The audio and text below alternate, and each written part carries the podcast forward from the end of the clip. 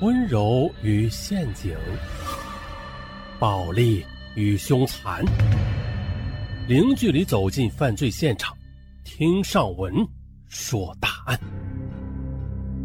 本节目由喜马拉雅独家播出。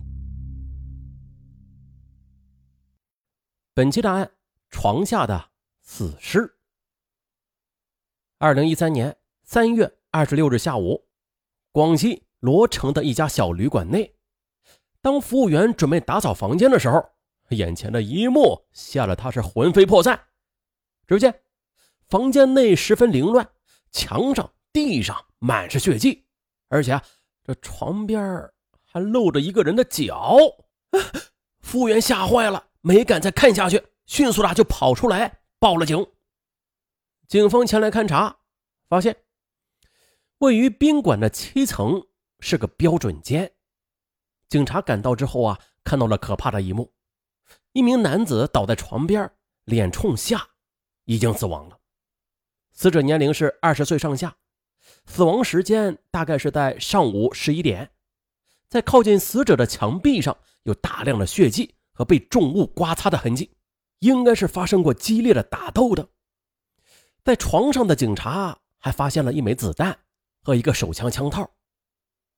可当警方往床底下看的时候，哟，又发现了一双脚在床的下边。现场警方吓了一大跳啊啊，以为这是万一嫌疑人躲在下边呢，那他手里可能有枪。现场的人赶紧的就撤了出去。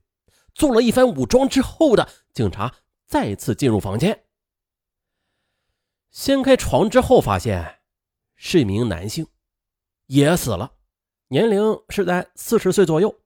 跟上一个死者一样，也是头部遭钝器敲打死亡的，死亡时间大约是在上午十点左右。那是早上九点，宾馆服务员在经过案发房间时啊，就曾经听到过这里边有过打斗的声音。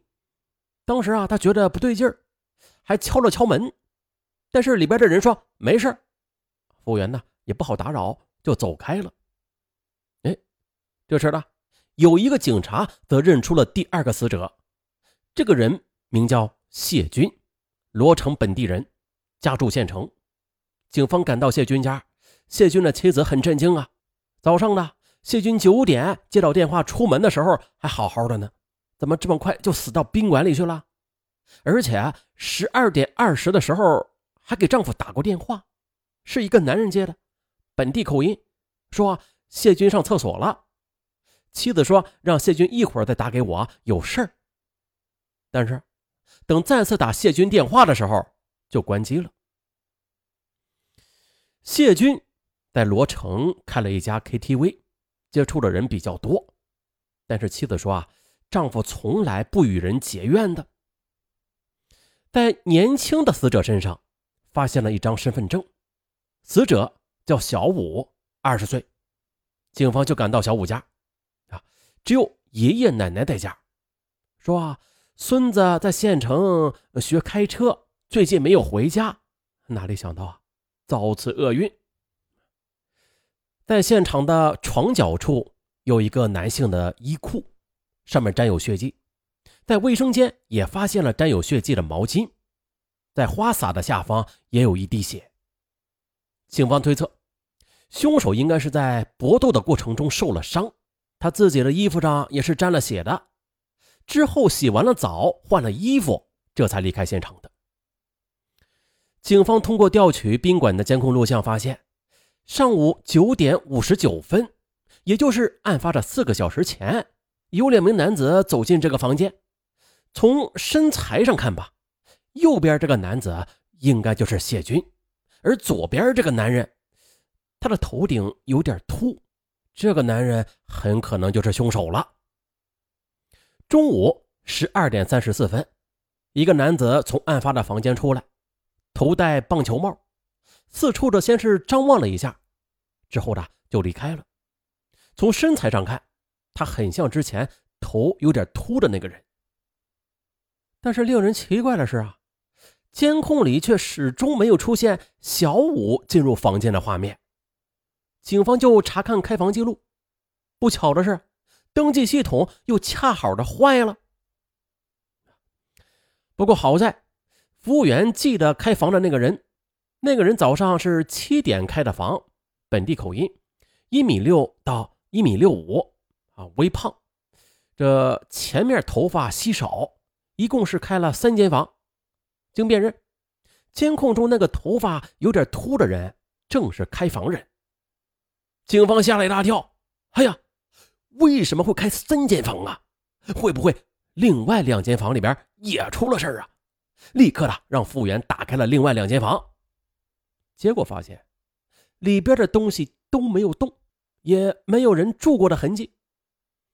技术人员在案发现场一共是提取了八十九处血迹，经化验，一共是来自于三个人，除了两名死者，那剩下的一个就是嫌疑人了。警方立刻的送去做 DNA 比对。而在比对 DNA 的同时，警方又在现场洗漱台下方的垃圾桶内发现有撕碎的纸片，在其中一张纸片上写着“老戴”，旁边还有一个电话号码。警方就立刻的拨了过去，但是无人接听。很快的，警方也是查实了老戴的身份，不是别人，正是死者小武的父亲。警方立刻呢，又把桶内的一百多张被水浸泡的碎纸片呃提取出来，并且是进行了烘干拼接。警方又找到了小武的爷爷，也就是老戴的父亲。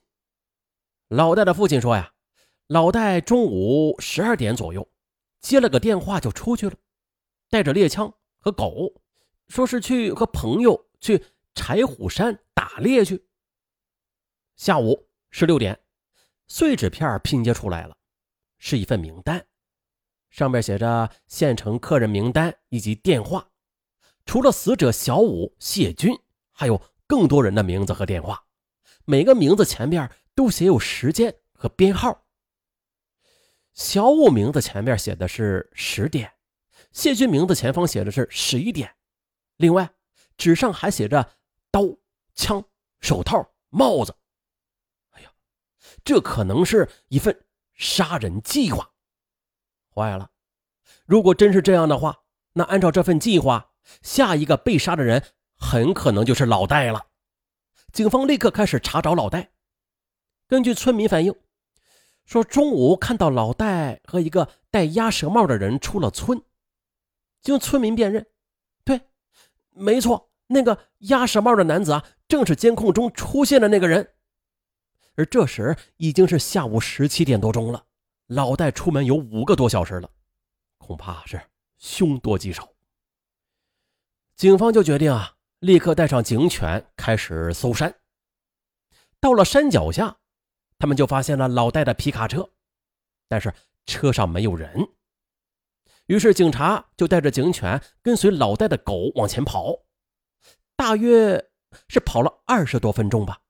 狗在一片松林前就停了下来，警方就发现，在松树下边侧卧着一个人，脸上盖着一个草帽，远远看去吧，像是在休息。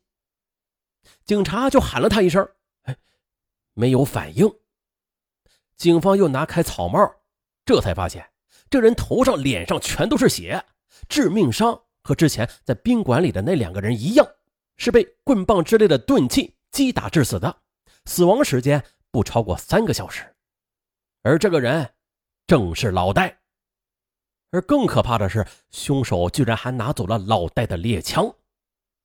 而这时，警方已经拼凑起全部的三张纸了。名单中一共有二十六个人，其中三个人已经遇害。而在第三张纸上写的是一句更让人心惊肉跳的话语：“不管是大人还是小孩见一个，我毙一个。事已至此，已经很明显了，这三页纸就是嫌疑人的一个杀人计划呀，并且共分为三个部分：一是物件准备，二是县城客人名单以及电话，三是乡下客人名单。